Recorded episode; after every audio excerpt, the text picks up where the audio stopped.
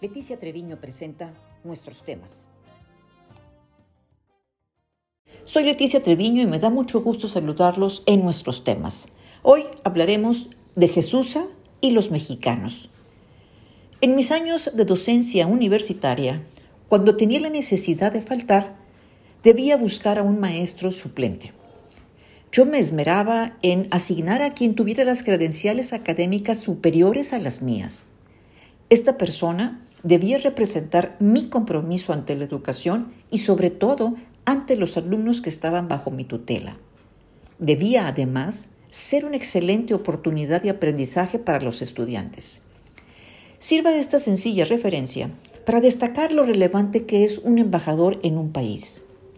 Quien ostenta este título representa a todo un pueblo en sus valores, culturas, creencia pero también a la figura presidencial, dado que de manera personal lo representa y los temas que aborda son de índole principalmente político. Por eso es altamente cuestionable que Andrés Manuel López Obrador proponga a figuras como Pedro Salmerón o a Laura María de Jesús Rodríguez, conocida como Jesusa, como embajadores de Panamá. Más allá de su afinidad ideológica, ambos personajes son altamente incómodos para México y en México. En el caso de Salmerón, no le sirve de nada ser un excelente historiador cuando no es capaz de respetar los derechos de una mujer. Con Jesusa llama la atención la forma peculiar en que expresa sus puntos de vista que están fuera de todo protocolo de comunicación del diálogo internacional.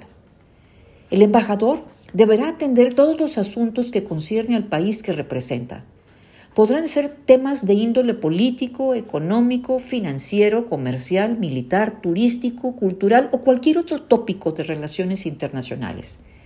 De igual manera, velará por la seguridad e integridad de los ciudadanos de su país en el extranjero y también actuará como mensajero entre los gobiernos. De acuerdo con el derecho diplomático, son cinco las principales funciones de un embajador. Representar, observar, negociar, proteger y fomentar las relaciones entre los países. La ley del Servicio Exterior Mexicano establece varios requisitos para los agentes diplomáticos. Entre estos está acreditar conocimientos suficientes de cultura general, manejo de idiomas y además tomar un curso en el Instituto Matías Romero relacionado con la política exterior de México. Además, es obligación de todo miembro del servicio exterior actuar con apego a la legalidad, honradez, lealtad, imparcialidad y eficiencia. Es decir, hay un código que se debe cumplir de manera integral en comportamiento y expresión en respeto al país que representa y al país que lo recibe. Jesusa nació en la Ciudad de México en 1955. Es activista, directora de teatro, actriz, profesora y funcionaria pública. Es miembro de Morena. Según lo expresado por ella misma, le gusta la marihuana y el mezclal. Está a favor del aborto y está casada desde el 2007 con Liliana Felipe después de 28 años de convivencia. La incursión de Jesús en la política empezó en 1994 cuando participó en la Convención Nacional Democrática convocada por el movimiento zapatista. Llegó al Senado como suplente de Olga Sánchez Cordero del 2018 al 2021. Su paso por el Congreso y en otros foros se traduce en polémicas presentaciones teatrales y declaraciones en defensa de la marihuana, los animales, el veganismo, el aborto y los indígenas, entre otros temas que abordar.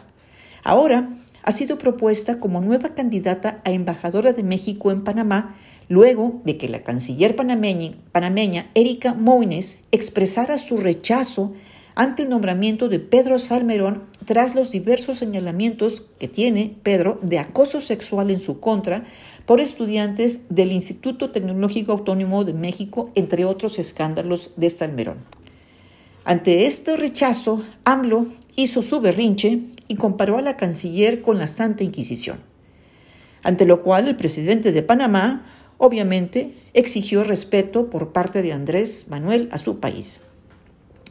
¿Cómo olvidar cuando Jesús expresó que los españoles nos trajeron una dieta violenta a México al asegurar que el 13 de agosto de 1521 fue la fecha en que se comieron por primera vez tacos de carnitas porque los conquistadores traían cerdos y los mexicanos pusimos las tortillas. Y cito lo que dijo.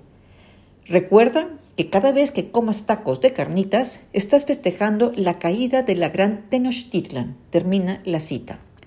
La declaración más reciente que hizo es la comparación que hace de la marihuana con la mujer. Y empiezo su cita textual. Hace unos 20 años las mujeres sabemos cuál es la anatomía del clítoris. Antes no sabíamos cómo usarlo. Lo mismo pasa con la marihuana. Hay una desinformación absolutamente programada de manera que la gente no sepa las maravillas que la planta puede tener para una sociedad cuando está bien regulada. Termino la cita. Dicho todo lo anterior, ¿no le parece que Andrés Manuel no entiende la importancia de la figura del embajador en otros países?